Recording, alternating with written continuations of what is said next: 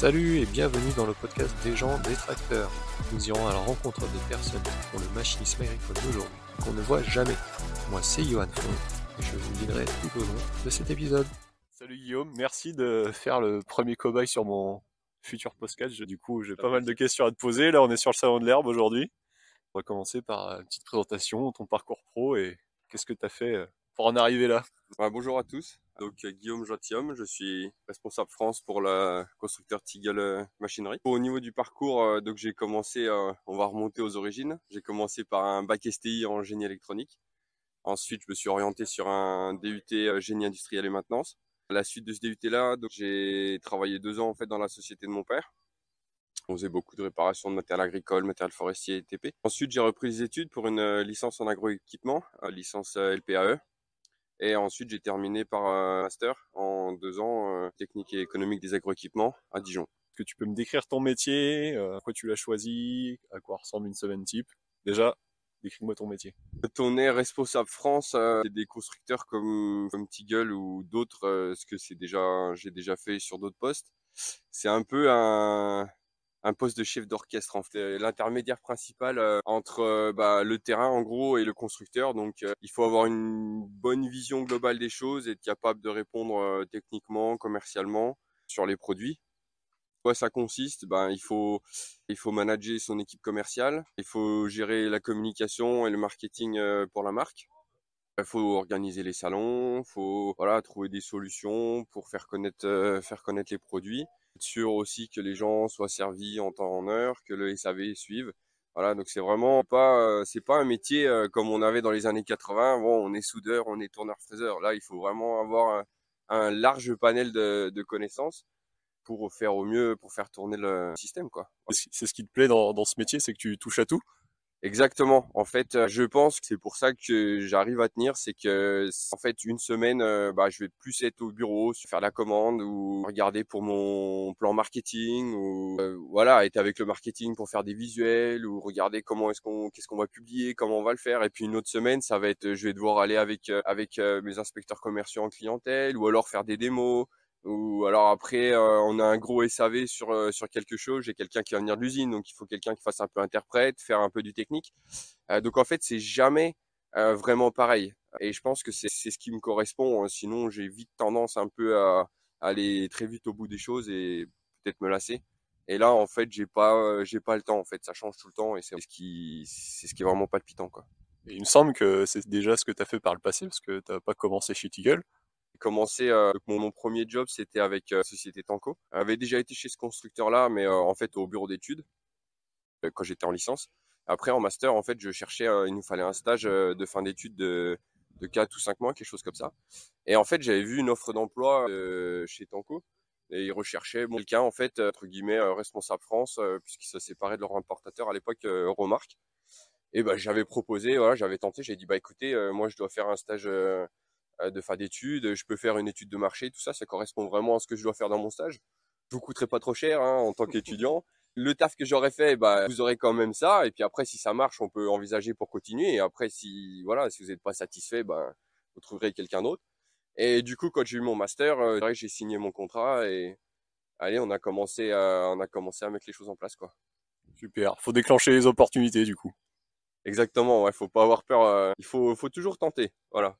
Alors du coup, tu as fait Tanco et tu es resté combien de temps chez Tanco? Après, tu as, fait quoi? Parce qu'on n'a pas parlé de ça, j'ai oublié de te poser la question. Le parcours pro entre, entre Tanco et Tigel ensuite? C'est vrai que euh, au parcours pro, je me suis arrêté juste aux études, donc j'ai fait deux ans, un peu plus de deux ans chez Tanco. Après, euh, j'ai fait une année chez Red Rock, pareil pour la même chose. là, ça a pas trop fonctionné puisque euh, il n'y avait pas une grosse volonté en fait de la part du constructeur euh, pour vraiment essayer de, de, se placer sur le marché français. Euh, Red Rock c'est un petit constructeur en Irlande du Nord. Bon, c'est pas facile pour des gens comme ça. Ils vendent des godets dans les villages autour et ils pensent qu'en fait ils, se prennent pour les rois de la terre quoi. Après quand vous arrivez sur le marché français, marché français, enfin en Europe, voire dans le monde, c'est quand même un très très gros marché du matériel agricole. C'est très compétitif. Les éleveurs sont quand même hyper techniques. On n'est pas dans un vous passerez expression, mais on n'est pas dans un monde de Mickey, quoi. Et quand vous devez débarquer avec des petits godets euh, pour charger un petit peu d'ensilage euh, sur des fermes où maintenant vous avez 100, 120 laitières, euh, même plus que ça, des gars qui ont des automotrices. Enfin, ça correspond pas au marché, quoi. Ça a pas fonctionné. Et c'est là où, ensuite, bah, encore une fois, donc euh, s'est paré de leur importateur. Ils ont publié une offre d'emploi pour quelqu'un qui, entre guillemets, bah, responsable France, entre guillemets, chef, chef d'orchestre pour le marché français. J'ai postulé, j'ai passé les différentes étapes de recrutement et j'ai commencé le 2 janvier 2015. Voilà c'est destiné pour toi parce que là, ça fait déjà un moment que tu y es, donc euh, ça marche fort. T'es es, heureux dans ce poste Ouais, ça fonctionne. Il y a une volonté aussi de la part du constructeur euh, réalise le potentiel du marché français, qui font les efforts aussi d'adapter leur matériel en fonction du marché, en fonction un peu aussi de la demande, quoi, des, retours du terrain. On est quand même, on n'est pas un constructeur, donc on arrive à s'adapter euh, assez euh, rapidement, facilement à la demande des éleveurs sur des matériels. Et euh, je pense que c'est vraiment ce qui fait notre force pour le moment, ouais, avec des produits aussi qui, n'ont, qui ont très peu de concurrence hein, sur le marché niche. Et, c'est pour ça que ça fonctionne, ouais. Du coup, qu'est-ce qui te motive le plus dans ton travail? Qu'est-ce qui me motive le plus? Bah, euh, Ce qui tombe à la fin du mois, non mais c'est ouais, il faut dire ce qui est hein, en fin de compte, mais qu'est-ce qui me motive le plus? En fait, nos matériels, c'est vraiment une solution spécifique à un problème. Voyez, un éleveur, il va vous dire, euh, ah, j'ai du problème sur mes lisiers, enfin, la paille est trop longue, etc. Euh, on a du mal à mélanger, sa bouche est fausse. Et ben, en fait, on a vraiment une solution technique à ce problème-là. Vous c'est pas euh, faucher 3 mètres. Enfin, voilà, c'est des choses. Bon, voilà, tout le monde on coupe de l'herbe, on coupe de l'herbe, quoi. Basta, tout le monde sait faire. C'est vraiment, c'est ça qui est vraiment bien en fait, c'est que c'est un produit qui est très spécifique. Et derrière, il faut une très bonne connaissance de l'élevage pour pouvoir le commercialiser, quoi. Et ça, c'est hyper intéressant. Tu fais déjà une belle carrière. C'est quoi ton meilleur souvenir professionnel? Mon meilleur souvenir professionnel? Quelque chose dont tu es fier d'avoir accompli. Un nombre de ventes, un chiffre d'affaires atteint, une belle démo. Bah, par rapport à Tiggle, hein, quand j'ai pris Tiggle, c'était voilà la meilleure année en fait. Euh, l'importateur, c'était euh, en termes de chiffre d'affaires, on parlait de 250 000 euros. Aujourd'hui, euh, ce qu'on a facturé en mars, quoi. C'est quand même c'est c'est quand même une belle réussite, quoi. J'ai réussi aujourd'hui. Je fais entre 5 et 6 fois plus que ce qu'eux pouvaient faire, quoi. Bravo, tu peux en être fier. Un beau souvenir. Ouais, voilà, je pense, ouais. Faut, faut pas en avoir peur, ouais. Quel serait le, pire souvenir que tu as eu euh, pour, ta carrière pour l'instant? Le pire, c'était avec, euh, avec Tiggle aussi. C'était une démonstration, en fait, pour des éleveurs de volailles. Et c'était à l'époque où, en fait, on voulait euh, commercialiser, en fait, une solution complémentaire à nos machines qui permettrait, en fait, de souffler de la paille dans un réseau de tuyaux. Et en fait, cette solution-là, à l'époque, était euh, électrique. Donc, c'était avec euh, un gros souffleur euh, alimenté par un moteur de 10 kW. Et voilà, c'était une grosse démo organisée par le groupe LDC. Il y avait à peu près, il y avait, je me souviens, il y avait une cinquantaine de personnes sous un grand hangar. Ils mis des bottes, tout ça, ils étaient accoudés au mur. Tout le monde voulait voir ce qui se passe. Je mets le broyeur en route. Je commence, je mets en route le moteur. Et là, crac, tout disjoncté. Rien qui se passe. Donc, obligé d'arrêter la machine, de prendre le micro, de dire que bon bah j'ai un problème, ça ne va pas fonctionner, etc. Le cauchemar du démonstrateur quoi. Voilà, exactement. Et tout le monde commence à se regarder. Ouais, mais on veut voir le broyeur fonctionner. Le problème du broyeur, c'est que ça fait énormément de poussière. Donc je dis bon bah ok, pas de problème, et ça va faire de la poussière. Je mets en route une poussière de malade dans le bâtiment. Tout le monde est sorti. Donc après, bon, il s'est mis à pleuvoir, tout. J'ai tout remballé, tout chargé sur la remorque et je suis rentré chez moi. voilà. Vous vendez encore ce produit ou plus du tout? On a abandonné la version électrique. Maintenant, on est passé sur centrale hydraulique et, euh, un produit qu'on a quand même, on a très bien vendu et qu'on vend toujours très bien. Quoi. On va dire l'idée était très bonne, mais la manière, euh, la manière euh, n'était pas encore là. Ok, un coup dont tu es extrêmement fier, genre je sais pas, marketing, vente, management. Un coup dont je suis extrêmement fier. Une fois, on a fait une opération en marketing direct. En fait, ça faisait peut-être un an ou peut-être deux ans, on était chez, chez Tiggle et en fait, l'idée c'était vraiment de de faire quelque chose pour que les gens, ce que vous mettez, bon, une machine, vous faites une communication, un visuel, c'est dur de voir en fait ce que la machine va faire. Et nous, notre créneau, c'est vraiment euh, le calibrage de paille, quoi, de, broyer finement et précisément. Donc du coup, l'idée, ça avait été de faire une opération marketing direct de façon à cibler en fait, euh, de pas envoyer ça en fait à tout le monde, hein, euh, d'envoyer ça vraiment sur une cible spécifique. Donc on avait fait un visuel dépliant voilà, on parlait en fait euh, paille calibrée, absorption de la paille, enfin tout ce qui était en relation euh, autour de la paille, et on avait en fait euh, fait des petits sachets de paille, 10 000 sachets de paille, que j'ai agrafé moi-même sur sur ce dépliant quoi. Et on a envoyé ça sur la cible et on, a eu des super retours hein, sur une opération qui coûte quelques plusieurs milliers d'euros à l'envoi. Mais on a eu des, des, des, super retours et on a quand même vendu pas mal. je sais plus combien on avait vendu de machines, mais on avait des appels tous les jours suite à ça. Des gens qui sont venus nous voir après sur les salons, qui avaient gardé le sachet. Et en fait, on avait trouvé ça. Enfin, ça, c'était vraiment une super opération et euh, ça a été quand même, ouais, ça a été une très grande réussite. Quoi. T'as agrafé, as, genre t'as broyé ta paille et t'as fait ta paille en petits sachets toi-même. Bah la broyer c'est pas dur. Après ouais, euh, après j'ai embauché ma sœur, euh, elle a rempli 10 000 sachets. Ensuite on a agrafé ça sur le visuel quoi.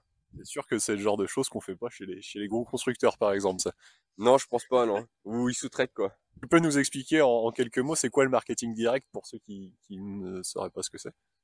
En gros, l'idée, c'est de, ça va être vraiment de cibler en fait sa clientèle.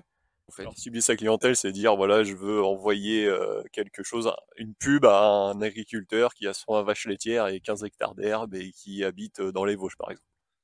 C'est tout à fait ça. Voilà. Moi, je ciblais, par exemple, euh, je voulais que les éleveurs de volailles.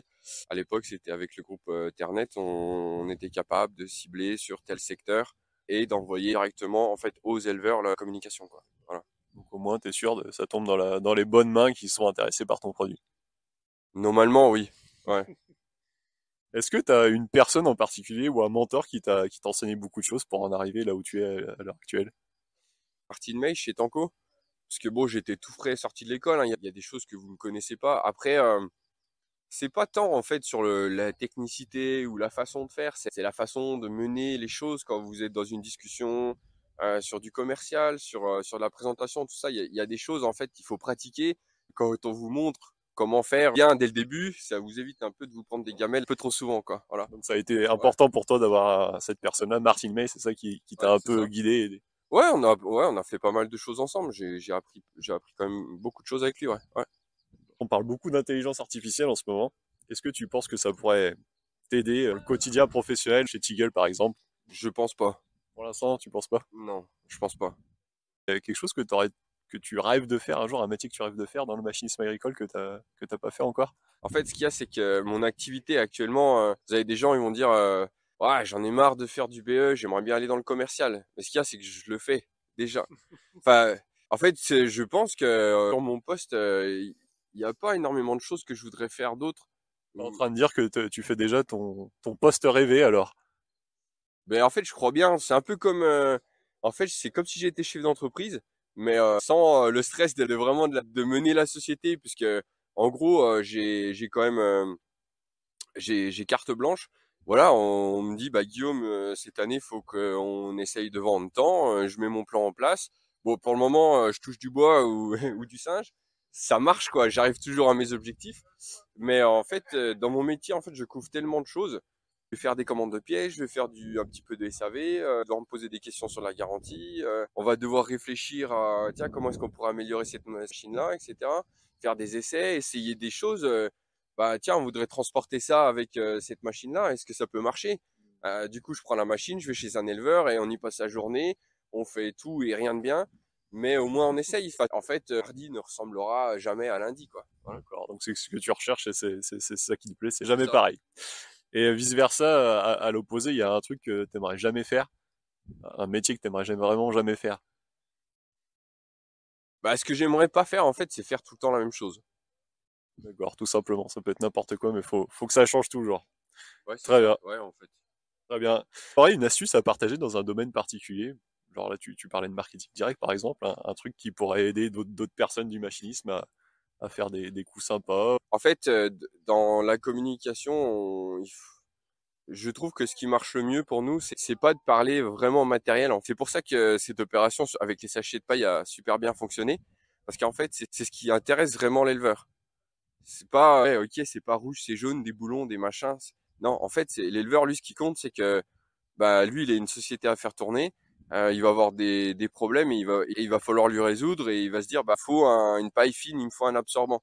Et en gros, euh, lui qu'on le fasse avec une machine Tiggle ou une machine X ou une machine Y, en fait c'est pas son problème. Enfin, il s'en fiche quoi. Ce qu'il veut, c'est euh, faut lui présenter la solution et après ben nous on est capable en fait de faire la solution, de lui apporter la solution avec son matériel.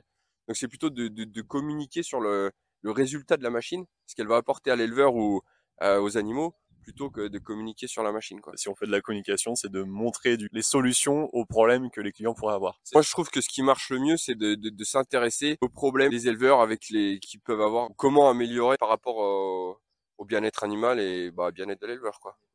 C'est sûr que oui, c'est pas parce que ça fait 14 tonnes que ça va trop vite et qu'il y a des grosses roues que ça va changer leur vie. Bah c'est ça, ouais. Après peut-être bon, certains ça leur plaît, mais du coup tu as fait Tanko, tu as fait Red Rock, euh, tu as fait Teagle, c'est trois marques que tu as lancées euh, sur le marché français et avec succès en tout cas pour euh, certainement pour Tanko et, et Teagle, c'est sûr s'ils sont encore là et on les on les voit présents sur le salon de l'herbe. Qu'est-ce qui fait que ça a fonctionné, des, des choses à partager? Comment je peux lancer euh, ma marque sur le marché français si je suis un constructeur étranger? Trois éléments. Trois éléments. Je pense que les Français sont quand même un peu chauvins, donc il faut, quelqu'un qui soit du pays, quoi. Il faut un représentant français déjà. Ouais, je pense que c'est impératif. Il faut une tête de pont, euh, il faut un intermédiaire, euh, quelqu'un qui va faire le tri des informations, quelqu'un qui a un, accès direct à l'usine, qui, parle la langue couramment bah, constructeur et, et, du pays, quoi. Un deuxième élément ça dépend des matériels, mais je pense qu'il faut aujourd'hui, il faut pas avoir peur. Euh, il faut mettre des moyens pour aller faire de la démo, quoi. Faire voir le produit au client. Ouais. Et bah de toute façon, même les gros constructeurs aujourd'hui, se réorientent euh, sur euh, vraiment à sélectionner des clients qui sont, enfin, des profils, des profils acheteurs, les matériels pour amener des bons matériels. faire des salons, on emmène des machines, ça coûte une blinde. De toute façon, on n'a jamais les bonnes machines.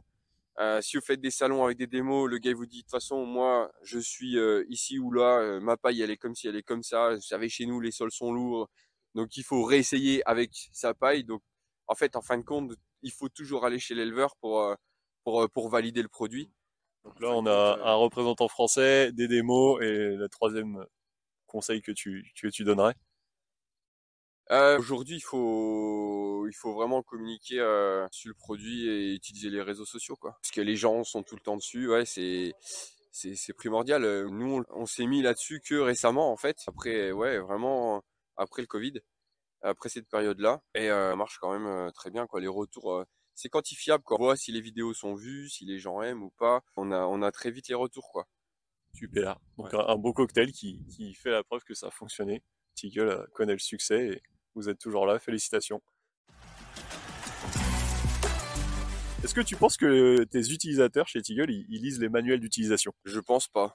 Parce qu'en en fait, ils sont, les manuels sont dans un super tube euh, bien fait sur les machines et en fait, jamais personne n'ouvre le truc et non, non, je pense que c'est un vrai problème. Hein. Je pense que c'est pas que pour nous, c'est pour tout le monde. Euh, Parce que le, tube sur les machines, tout le monde l'a. Ouais, c'est ça, tout le monde l'a. Et c'est vrai que le manuel d'utilisateur, euh, ils le prennent pas. Alors pourquoi? Parce que peut-être que pendant des années, en fait, c'est des trucs imbuvables, mal traduits ou vraiment compliqués à comprendre. Et on a tous aussi l'habitude de voir les manuels. On se dit, enfin, on achète une télé, on a un machin qui est épais comme ça. En fait, il y a que quatre pages, il y a que quatre pages qui concernent le matériel. Et voilà, c'est des trucs, je pense, c'est mal fait. On n'a pas l'impression, enfin, ça donne pas envie d'être lu, quoi. Et après, il faut dire ce qui est. Les gars, quand ils ont un problème, ils préfèrent appeler direct pour avoir l'info tout de suite plutôt que d'aller la chercher, quoi, en fait. Est-ce que ça te pose comme problème cette non-lecture des, manuels d'utilisation Après, c'est toujours du temps de perdu, l'énervement du côté du client parce que voilà, il veut dire ouais, mais ça, ça, ça fait pas, ça devrait faire ça. Bah oui, mais en fait, c'est parce qu'il fallait juste talonner ça comme ça au début. Ah bah ouais, mais on l'a pas dit. Ouais, mais bon, euh, c'est, enfin, c'est écrit dans le manuel. On a signé une fiche de mise en route comme quoi vous aviez eu le manuel. Donc, euh, c'est des choses simples. Vous mettez en route chaque machine avec le client. Il y a quelqu'un de chez Tiggle qui vient ou le concessionnaire? Ouais, on fait toujours ça. Ouais, en fait, euh, on a toujours quelqu'un qui est quand on livre la machine chez le client, on, on, fait le tour de la machine et on va broyer quelques bottes et puis refaire le tour de la machine et puis voilà, évoquer les quelques problèmes qu'on peut avoir. Euh, ça règle ça règle pas mal euh, une bonne partie des problèmes, mais heureusement qu'on a ça, ouais, aussi. tu penses que ça aide à, limiter les, appels que vous pourriez avoir par la suite parce que j'ai pas appuyé sur le bouton rouge pour faire ci ou pour faire ça et ça marche pas? Ah bah oui, parce que en fait, il y a des machines.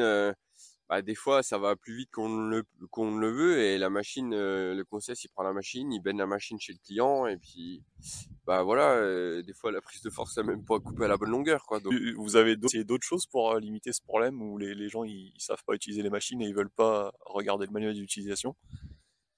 Bah, on réfléchit à des choses, hein, comme voilà, utiliser un peu plus de QR code parce que bon, avec la période Covid, on, les QR codes sont devenus sont rentrés un peu plus en fait dans les mœurs avec les QR codes, regarder les menus, tout ça.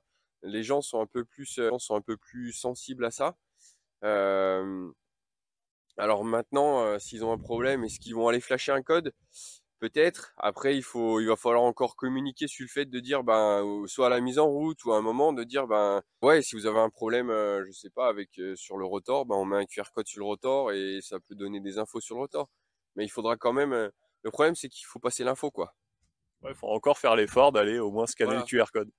Alors peut-être que du coup, tu parlais d'intelligence artificielle tout à l'heure. Euh, bah alors euh, du coup, le gars il va faire quoi? Il va prendre son téléphone euh, sur ChatGPT. bon, comment est-ce que je peux régler mon problème de rotor quoi? Allez flasher le QR code ou je sais pas, mais ouais, peut-être que ça peut être une chose ou ouais, ou peut-être une IA qui peut aller chercher la bonne info directement. Ouais. Vous avez déjà des choses en place ou vous y réfléchissez seulement? Non, on réfléchit, ouais. Donc ce que je disais, QR code, boîtier. Après, on a aussi réfléchi à une solution en, plutôt en réalité augmentée où, vu qu'on a différents logos avec de différentes tailles, en fait, au lieu de mettre un QR code, c'est le logo qui devient le QR code. Et euh, si, par exemple, quelqu'un a un problème avec euh, un endroit sur la machine, s'il filme l'endroit comme ça avec son téléphone, on peut euh, faire apparaître des informations en temps réel sur le sur l'écran, quoi n'a pas été plus loin, c'est pas déployé. Quoi. Bon, mes questions, elles sont pas innocentes parce que moi, c'est l'activité que je propose, comme tu sais. En effet, un QR code qui mène vers des vidéos, ce genre de choses. Tu penses que hum, les vidéos, ça serait plus facile à, visionner plutôt qu'aller faire l'effort de lire un manuel d'utilisation? Euh, Bah, c'est sûr, ouais. Et eh, on a déjà des tutos, on a pas mal de tutos en ligne et dans le genre euh, comment, euh, j'allais dit sur une prise de force, retourne le tapis d'une machine. et c'est des vidéos qui ont pas mal de vues, quoi. Et les gens préfèrent voir une vidéo euh, comme moi quand je dois faire euh, par exemple euh, des tartrages ma cafetière. En fait je vais tout le temps sur YouTube je regarde la vidéo je regarde le mec faire et je le fais en même temps quoi. Voilà. La, preuve que ça fonctionne quoi. Donc ces vidéos là elles sont déjà sur YouTube pour Tigol c'est ça? Ouais on a déjà ouais on a des vidéos SAV qui ont été faites par notre service SAV et on les a déjà publiées ouais. il y a des nombres de vues c'est pas des gens curieux qui vont regarder c'est certainement des gens qui ont des machines qui ont le problème et qui veulent savoir comment le solutionner. Ah bah oui c'est sûr je sais que j'ai eu il y a quoi? Il y a, quelques semaines, j'ai eu un éleveur ouais, qui avait justement qui avait besoin de, recalibrer le diviseur début sur sa machine, son bloc hydraulique. Et du coup, il dit, je suis allé sur YouTube, j'ai trouvé la vidéo comment faire pour appuyer sur les boutons. Quoi. Super. Ça fait plaisir d'entendre ça, c'est que ça, ça fonctionne et qu'il y a d'avenir dans, le truc. Je te parle e-learning, tu sais ce que c'est? Pas trop, non. C'est des formations en ligne qu'on peut faire euh, seul devant son ordinateur. Bah, c'est comme pareil, une vidéo ah YouTube, ça peut être considéré comme un e-learning où, où, tu regardes et tu apprends quelque chose. il y en a chez Tiggle du coup? Non. Et tu penses que ça pourrait être intéressant que vous développiez ce, genre de, support pour former les concessionnaires ou même vos, employés internes sur vos produits? Ouais, je pense, ouais, parce qu'on a toujours, ne serait-ce que par exemple pour commander des pièces ou faire des, déclarations de garantie, voilà, on essaye de vraiment pousser les gens à, le faire en ligne. Après, euh, fois, bon, même, bon, on est quand même en, on est en 2023, mais, mais il y a tellement de systèmes, chaque constructeur a son système. Euh, il y a des plateformes qui sont plus ou moins bien faites, euh, celles qui sont mal faites, bah du coup oh, encore un truc en ligne chiant. Donc après ouais avoir des vidéos tuto, euh, enfin on va dire e-learning pour le coup, pour faire ça c'est vraiment c'est pas mal ou même, des fois pour du pour des questions de SAV sur, sur, des matériels, ne serait-ce parce que des fois bon vous avez un problème, vous devez démonter quelque chose. Bon après il y a des constructeurs qui, qui forment les gens pour ça, mais on n'a pas tous ces moyens. Et c'est vrai que quelqu'un en mécanique, si vous regardez une vidéo de quelqu'un qui, démonte quelque chose et vous devez démonter la même chose, bah c'est quand même beaucoup plus facile quoi. Après, euh, enfin tu sais que là il va te falloir tel ou tel outil, que là tu as un circuit qui est chiant à enlever, donc euh, il y a moyen de gagner énormément de temps quoi. Ça a plus de sens qu'un manuel d'utilisation avec beaucoup de texte et des, petites images. Euh, ah bah oui, sait pas trop. Ouais, c'est ça, ouais. Et puis même une vidéo, bon, quand si on peut même démonter en même, en même temps, mettre pause, parce que nous on va peut-être mettre mmh. un peu plus de temps, hop, on reprend là où on en était. Bon, le manuel, c'est chiant, on lit, on sait plus où on en était. Euh, je pense que la vidéo a plus de, beaucoup plus d'intérêt, quoi.